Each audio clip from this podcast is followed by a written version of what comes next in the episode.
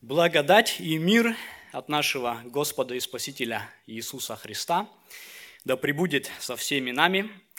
Я приветствую вас, рад быть у вас сегодня утром. Давно со всеми событиями этими мы немножко потеряли и друг другу, и между общинами контакт. Слава Богу, что опять приходит жизнь в нормальное русло. Давайте обратимся вместе к Святому Писанию сегодня – Текст для проповеди записан в послании Иакова, Иакова, глава 4, стих 17. Итак, кто разумеет делать добро и не делает, тому грех. Небесный Отец, благодарим Тебя за Твое святое Слово. Слово Твое есть истина, и мы нуждаемся в истине – мы нуждаемся, чтобы эта истина озарила как свет наше сердце. Мы нуждаемся в покаянии, в исправлении наших путей. Благодарим за то, что Ты дал нам и это средство, Твое Слово и Спасителя Иисуса, о котором это Слово возвещает. Просим, чтобы сейчас наше сердце, мысли все сконцентрировались на Нем. Даруй нам дар Твоего Святого Духа, быть не только слушателями, но и прилежными исполнителями Слова Твоего. Помоги мне, Господи, со всей аккуратностью и тщательностью возвещать его, чтобы Твое имя было прославлено, и мы имели пользу и спасение, а Тебе во всем да будет честь, слава и хвала во имя Иисуса Христа. Аминь. Я хочу сегодня говорить о, в принципе, очень простых вещах – этот текст многие из вас, наверное, знают и, может быть, задумывались когда-то и о принципе, который стоит за ним. Я хочу поделиться, как несколько лет назад я задумался глубже о нем, и это было связано с одним событием, которое у нас случилось. Дома я хочу рассказать, очень простая была история или ситуация. Наши дети, когда дома они играют, у них есть игрушки, которые такие более спокойные и тихие, есть игрушки, которые могут определенный вред нанести, если дома ими играть, мячик, например, да, наружу играй в мячик, но дома не надо в мячик играть. Я им говорил, мячик не надо пинать, вы можете им попасть в окно или в лампу и разбить, оставьте, да, и они знали это. И однажды, они еще маленькие были, это, не знаю, 5-6 лет назад, может, было. Они играют вечером как-то, и вдруг раз гаснет свет в той комнате, где они. И я иду туда, чтобы посмотреть, в чем дело. И они, видимо, вспомнили, и папа предупреждал нас, да, и, может быть, показалось мое выражение угрожающим, или я не знаю. И они побежали мне навстречу, и в один голос они сказали, папа, мы ничего не сделали. Да, то есть просто лампочка перегорела, они не играли в мячик, но они именно таким образом, они обратились, мы ничего не сделали. Да. Это было и где-то смешно, и мило где-то, но мне это заставило задуматься немножко о такой логике, которая здесь просматривается. Они, не сознавая ее, но они выразили ее, в принципе, очень точно. Да? Если я что-то сделал хорошее, я рассчитываю, меня похвалят. Если я сделал что-то плохое, что-то запретное, что-то не так, я опасаюсь, что меня накажут. Но если я ничего не сделал, то я как бы ни в чем не виноват, с меня никакого спроса нет. Это для них было оправдательной фразой. Мы ничего не сделали, то есть с нас нечего спрашивать. Да? Сами того, может быть, не понимая, они выразили такую, есть такая народная мудрость, вы слышали ее, может быть, на нет и суда нет. Нет дел, значит, невозможно осудить, значит, невозможно, все, я чист, я из этого дела вышел, как бы, с меня никакого спроса. И интересно для меня стало или дало определенного, определенную пищу для размышлений, что этой логики своеобразной ее придерживаются не только дети, по наивности, может быть, по незнанию, но взрослые, многочисленные люди, они этот принцип считают точно так же действенным, сами того, может быть, не размышляя, но точно так же. Каким образом? Да? Например, когда в разговоре о Боге, о Его законе, о Его заповеди, человек вдруг неуютно где-то чувствует себя, и он часто можно услышать такую фразу или такой каталог, можно сказать. А что, я ничего не сделал? Да? Что Бог может с меня как бы ну, поставить мне в вину? Я ничего не сделал. Никого не убил, классический список, да? Никого не украл. Некоторые дальше идут, говорят, например, там, меня бабушка учила никогда не обманывать, я никогда не врал, не, не убил, не украл, не обидел никого. И иными словами можно сказать, я не сделал ничего. Что Бог меня сможет спросить, я не сделал. Да? И это большая ошибка. Да? И здесь очень ценно, что Библия не оставляет нас в этой ошибке пребывать, но она указывает и открывает, вскрывает эту ошибку.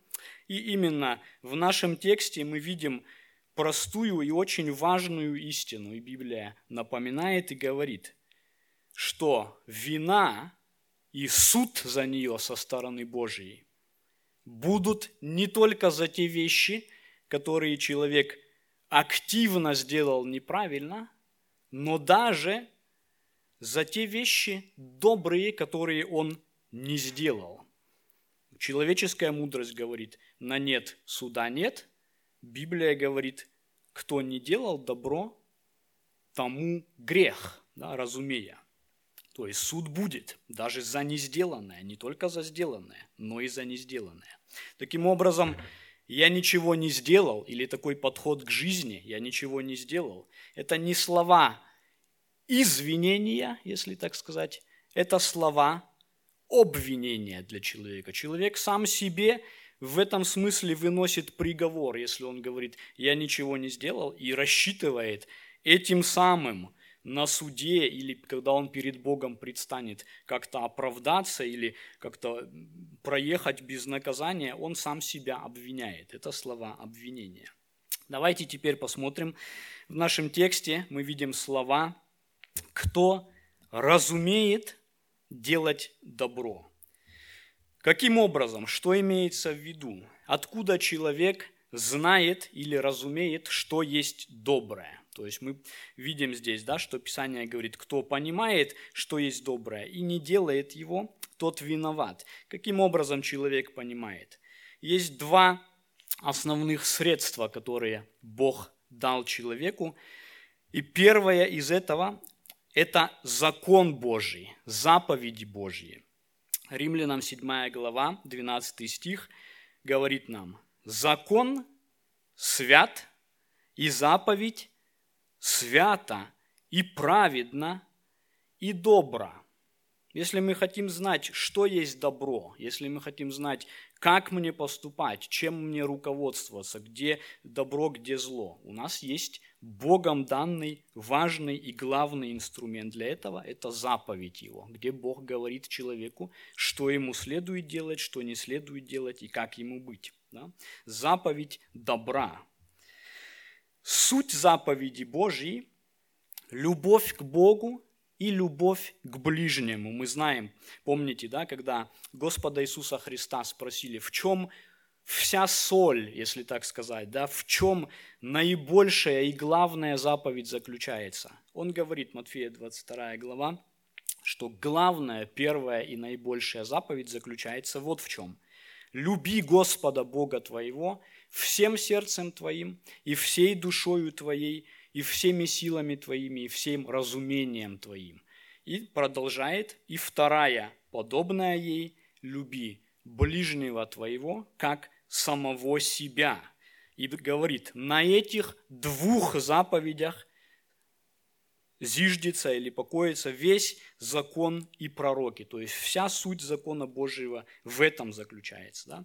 Не просто это ряд запретов каких-то. Мы знаем заповеди, некоторые сформулированы как запрет, не делай того-то. Но это также побуждение человека к активному деланию доброго. Христос говорит, как вы хотите, чтобы с вами поступали люди, то есть мы хотим активно иметь в отношении нас добро, так и вы поступайте с ними, то есть активно делайте доброе им.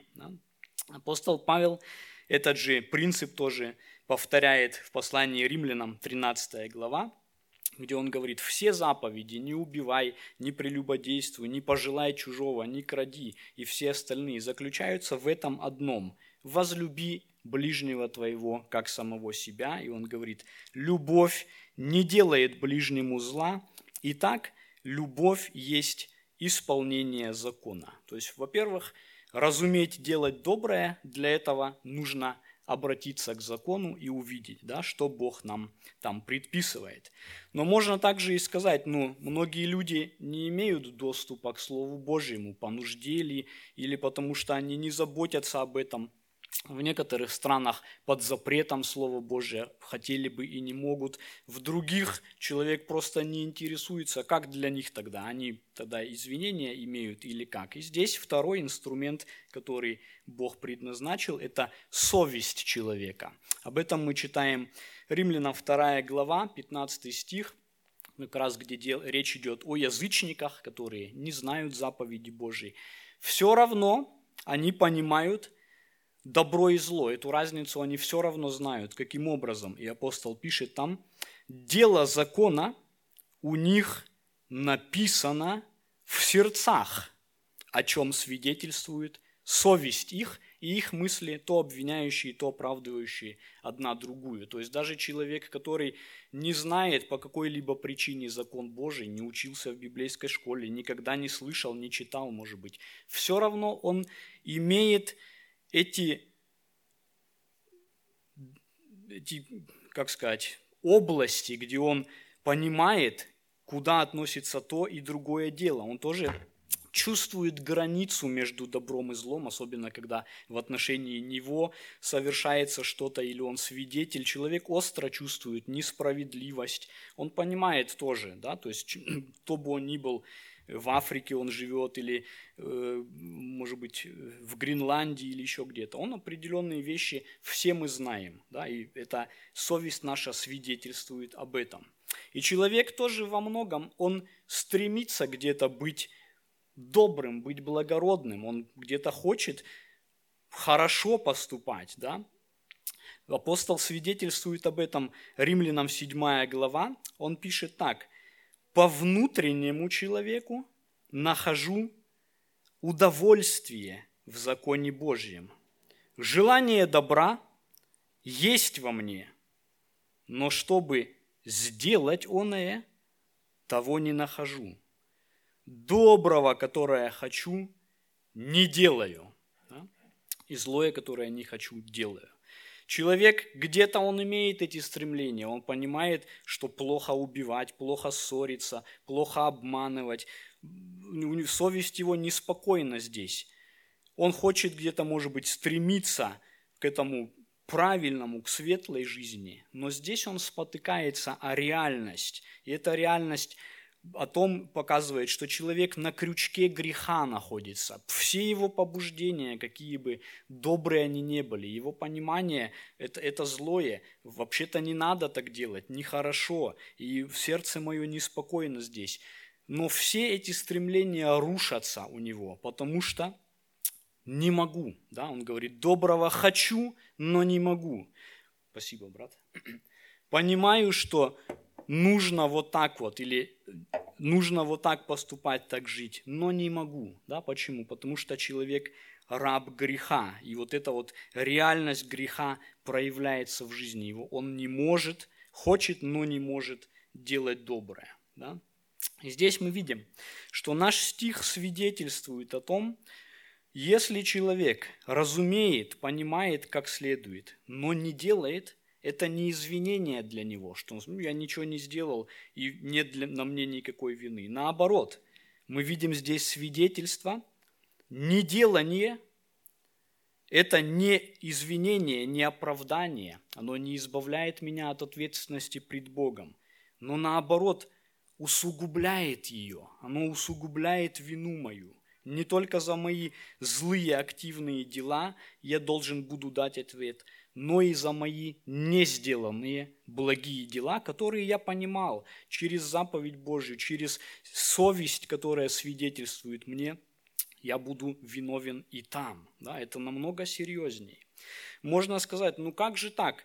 Как можно человека судить или обвинять за то, что он не сделал? И здесь однажды в новостях я прочитал историю, которая мне показала, например, здесь, насколько реально даже, что не только закон Божий, но даже закон государственный, он выносит за это обвинение. Вот был, было дело так, да, в, герман, в немецком уголовном кодексе Штрафгезецбух, насколько я информирован, параграф 323c, может быть, юристы поправят меня, есть такая статья, она называется «Unterlassene то есть когда человек должную помощь, где он должен был помочь в беде кому-то, не сделал. Для, то есть он не сделал ничего. Но он не может сказать, я не виноват, я же ничего не сделал. Наоборот, это как раз и суть его проблемы. Вот была такая ситуация несколько лет назад,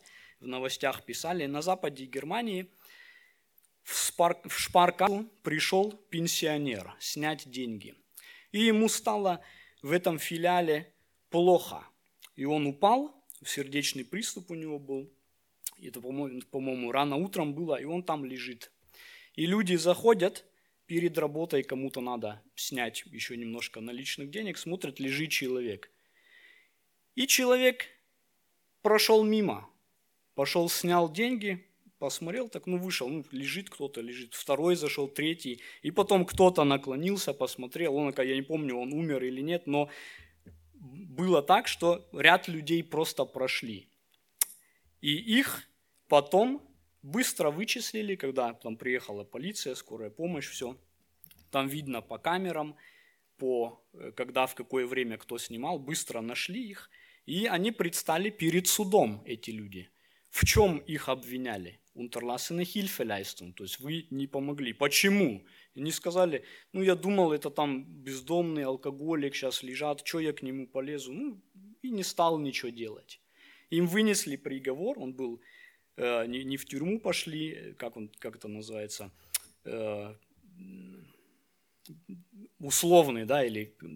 Но все-таки их признали виновными в том, что они не оказали помощи. Просто прошли мимо, когда вся ситуация, и они знали, да, человек лежит, вдруг что-то с ним, они понимали, неуютно как-то было, но не сделали ничего, да. То есть можно даже перед законом человеческим провиниться, это мы все можем понять, проехать на машине, когда видишь, там разбился, а мне надо, у меня термин какой-то, я, мне нужно быстро-быстро успеть, проехал, и ты уже виновен, потому что ты не сделал доброе. Да? То есть очень простой и наглядный пример, мне он был э, как раз об этом стихе, ну, просто иллюстрация, вот, как, как из книжки. Да? Но мы видим также в Библии, в ряде известных мест – которые мы сейчас посмотрим, как человек может быть виновным или поступить неугодно Богу, именно не сделав ничего. То есть еще раз, да, о чем мы хотим говорить. Не, не делание, оно никак не облегчает, не оправдывает меня, а наоборот обвиняет меня. Давайте такую вспомним притчу Господа Иисуса Христа о добром самарянине – Помните, да, я напомню, Луки 10 глава, с 29 по 37 стих мы можем читать. Один человек шел дорогой из Иерусалима в Ерихон, и на него напали разбойники. Избили его, ограбили и оставили на обочине истекать кровью. И вот по случаю идет той же дорогой священник. И мимо этого человека, его собрата, по народу, да, он был иудей, прошел и ничего не сделал. У него важное дело, ему нужно успеть, может быть, на богослужение в храм, он священник, у него обязанность приносить жертвы, возвещать закон Божий. Но тут человек лежит, и он прошел просто. Можно сказать, ну не он же его избил, не он же его ограбил. Нет, но он прошел мимо. За ним идет тоже иудей и тоже священнослужитель, левит. А, и написано, и увидя, подошел, посмотрел и прошел мимо. тоже не сделал ничего. Да? И потом самарянин, как раз из чужого народа, он помиловал. И Христос говорит об этом самарянине. Иди, или на вопрос, да, как, как мне поступать, кто мой ближний, иди и поступай так же, как он, оказавший милость. А те двое не оказали милости. Они не сделали ничего. Но значит ли это, что они могут сказать? Я ничего не сделал, значит, все нормально между мной и Богом. А что я сделал такого? Как раз таки ничего, да, в этом вся беда. То есть это не оправдание твое, это обвинение твое, да. На суде они предстанут, и Бог будет все-все мелочи, все-все даже помышления, слова наши, они будут на суде подняты. И как тогда он будет, эти люди, стоять и скажут, я ничего не сделал? Вот именно, в том и беда. Другая история – это история о богаче и Лазаре, тоже в Евангелии от Луки, 16 глава, с 19 по 31 стих. Вспомним ее тоже. Да? Жил один богатый человек, одевался в парфиру и вессон, то есть драгоценные ткани, и каждый день пиршествовал блистательно. У него пир, богатая еда, много еды. И возле ворот его был некий нищий именем Лазарь, больной, в струпьях лежавший там. Он мечтал об одном, чтобы кто-то дал хотя бы крошку с этого стола, который богач каждый день ел. Да? Крошки собаки под столом подбирали, и даже этой крошки ему не досталось. И вот приходит их час, и они оба умирают. И один оказывается в пламени, богач, да? и один оказывается в блаженстве, Лазарь.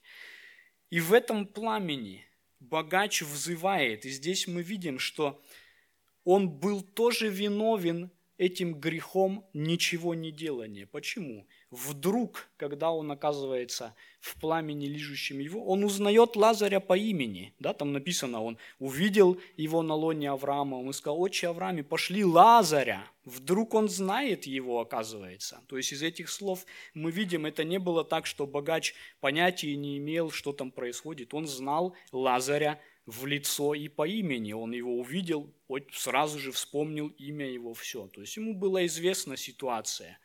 Но во время жизни он никак не сделал, не пошевелил пальцем, даже этой крошки он не дал, чтобы напитать его. Хотя знал, да, из этих слов, 24 стих, мы видим, он его узнал. И также в 25 стихе Авраам напоминает ему, вспомни, что Лазарь при жизни получил злое – то есть богач знал обстоятельства его. Он, он не так, что они говорят о чем-то неизвестном, но он напоминает ему известное. Он получил злое, он был болен, и ты не помог, хотя у тебя были средства. Он был голоден, и ты не помог, хотя у тебя тоже были, у тебя каждый день был пир, ты мог бы напитать, но не сделал. Да? Здесь мы видим тоже, неделание, оно усугубляет, а не избавляет нас. И такой очень важный текст Матфея, 25 глава, с 31 по 46 стих, суд над народами. Да, Христос говорит, когда Сын Человеческий вернется, Он будет судить все народы. И Он разделит их на правую и на левую сторону. Там говорится, разделит, как пастух отделяет овец и козлов – разделит на две группы. И одни войдут в блаженство, одну группу, те, которые по правую сторону, он хвалит, и вторую группу он судит и выносит приговор. И в чем заключается, давайте обратим внимание, в чем заключается вина тех, которые по левую руку его, с, которыми строго, с которым строгое слово направлено. Давайте посмотрим с 41 стиха. «Тогда скажет и тем, которые по левую сторону, «Идите от меня, проклятые, в огонь вечный, уготованный дьяволу и ангелам его. Ибо я был голоден, и вы не дали мне есть, жаждал, и вы не напоили меня. Был странником, и не приняли меня. Был наг, и не одели меня. Болен и в темнице, и не посетили меня. Тогда скажут они ему в ответ, «Господи, когда мы видели Тебя алчущим или жаждущим, или странником, или нагим, или больным, или в темнице, и не послужили Тебе?» Тогда скажет им в ответ, «Истинно говорю вам, так как вы не сделали этого одному из этих меньших, то не сделали мне. И пойдут они в муку вечную, а праведники в жизнь вечную».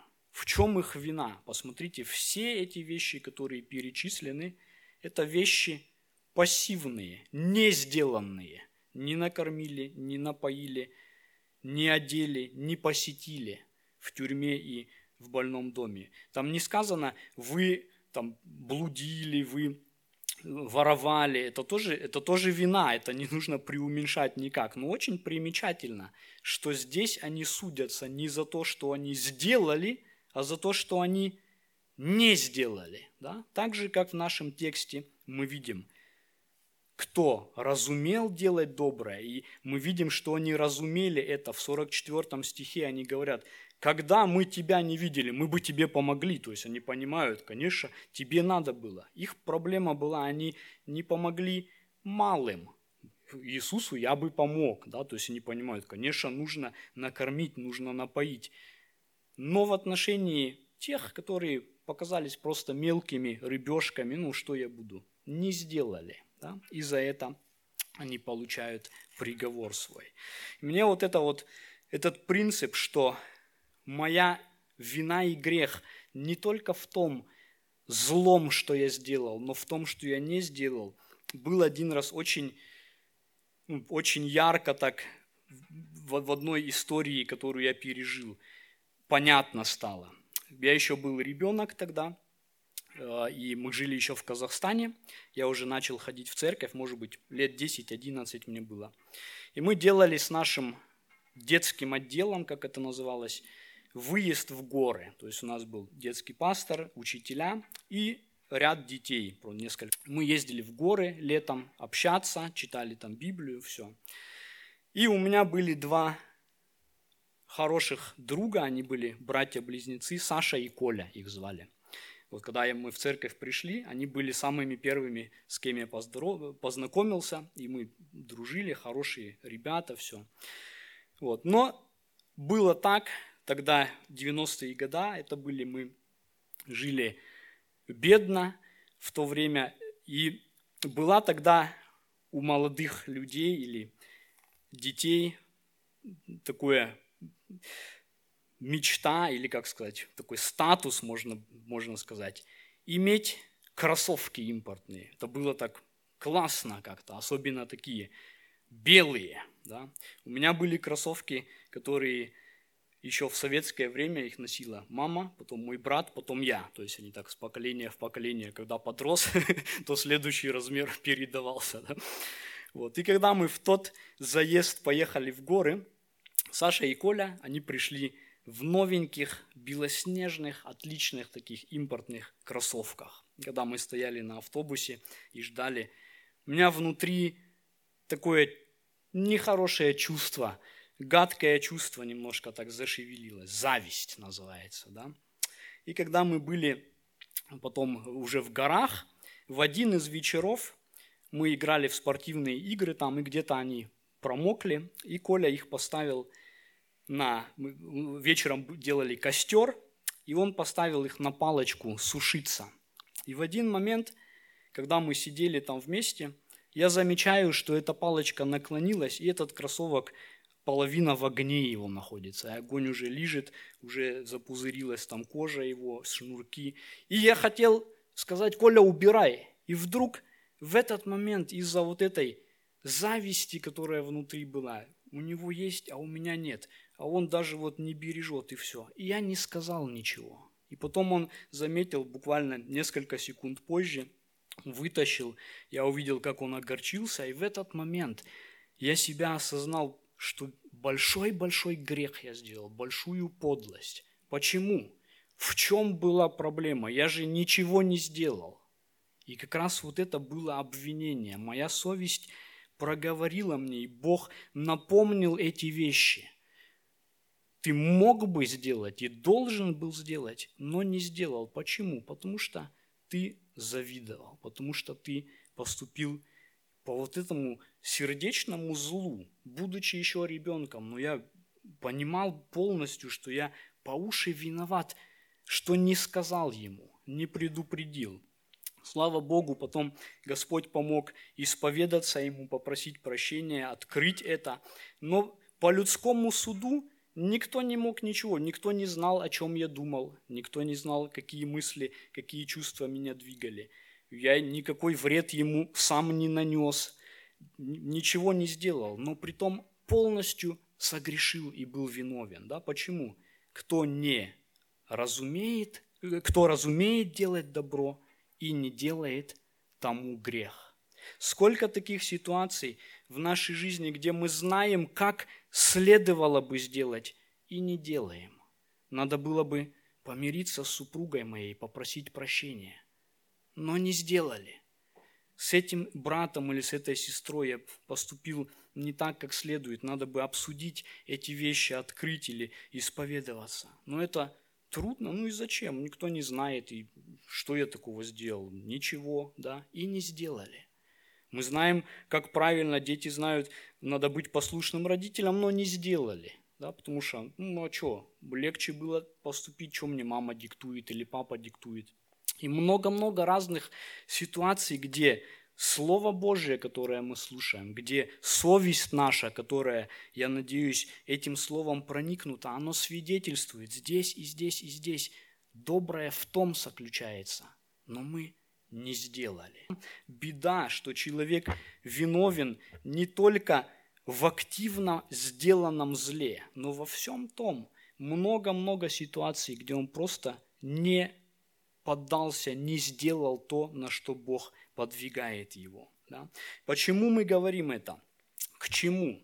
Потому что это иллюзия, что я не сделал, значит нет спроса с меня. Она человека удерживает, удерживает от того, чтобы прийти к Спасителю. Да? Мы нуждаемся в Спасителе очень остро. Если я только думаю, я нуждаюсь, вот там, вот там я сделал плохое, да, вот там я нуждаюсь, но в остальном, в принципе, нормально принципе, я неплохой человек, и, в общем-то, если вот я вспомню, а что такого? Да? Иллюзия и самообман.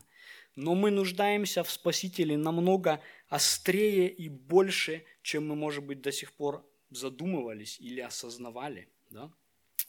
В том, что мы грех делаем, и этот грех нас отдаляет от Бога. Библия говорит, ваши грехи и беззакония – произвели пропасть между, между вами и Богом, разделение. Это одна беда, и для этой беды есть средства. Бог дал Сына Своего, и кровь Иисуса Христа, 1 Иоанна 1,7, очищает нас от всякого греха. Кровь Иисуса Христа, величина Его благодати и любви, она столь велика, что все грехи наши покрывает. Но есть другая беда – самоправедность, когда человек не пользуется этой кровью, не пользуется этим средством, не пользуется этим лекарством, можно сказать, которое бы его исцелило.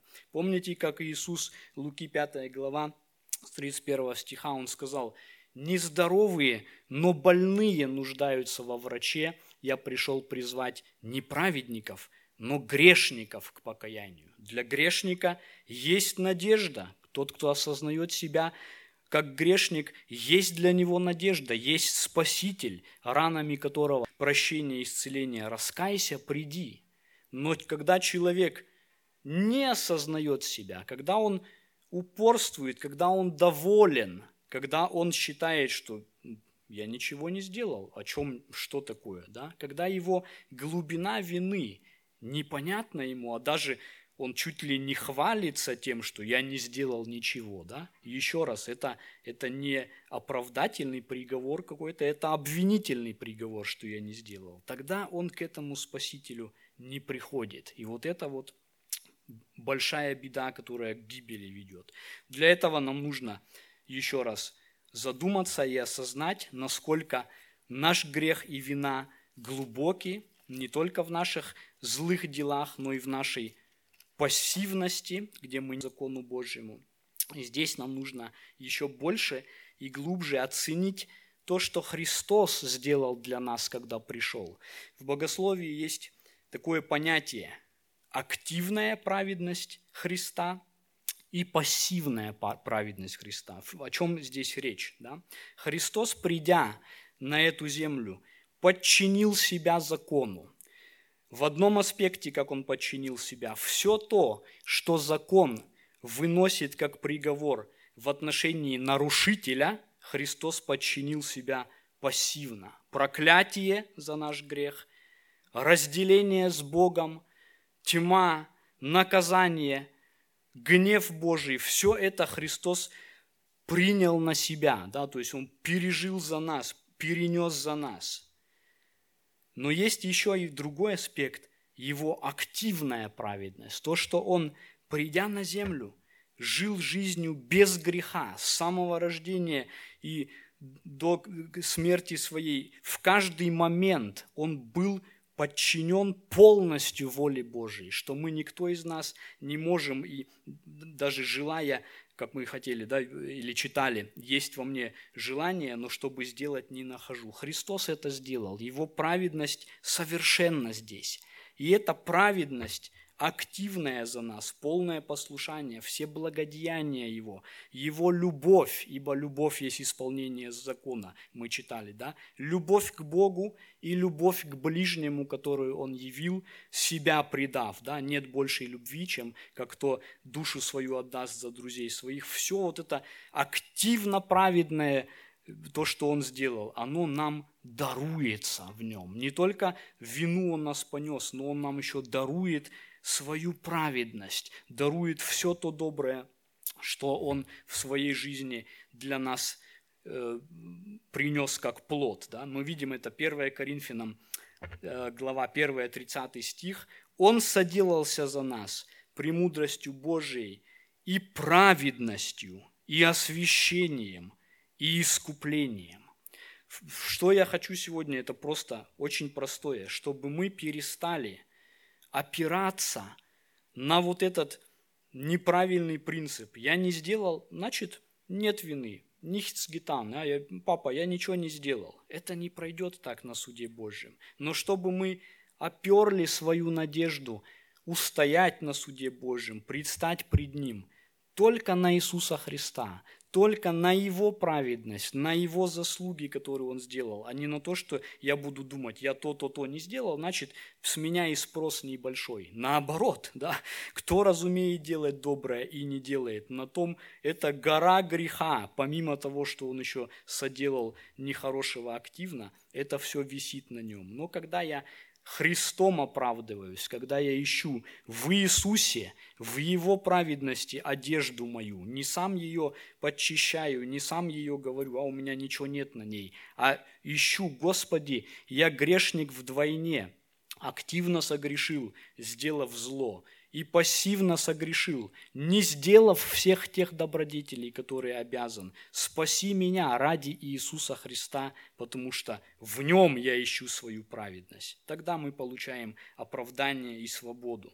Давайте посмотрим, как апостол Петр, проповедуя деяниям апостолов, 13 глава, 38-39 э, стих, где он говорит – религиозным людям, которые знали закон, которые знали, что доброе и что следует делать. И он говорит, «Итак, да будет известно вам, мужи-братья, что ради Него, то есть ради Христа Иисуса, возвещается вам прощение грехов.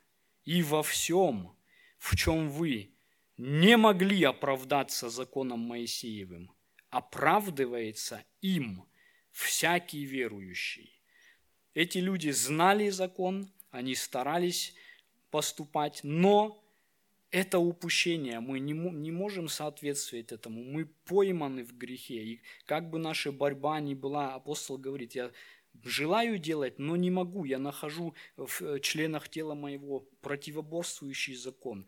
Хочу делать доброе, но не нахожу, да, чтобы сделать, не нахожу. И Петр возвещает здесь, что во всем, в чем вы не могли оправдаться законом Моисеевым, им оправдывается. Его праведность достаточно, да, праведность Христова.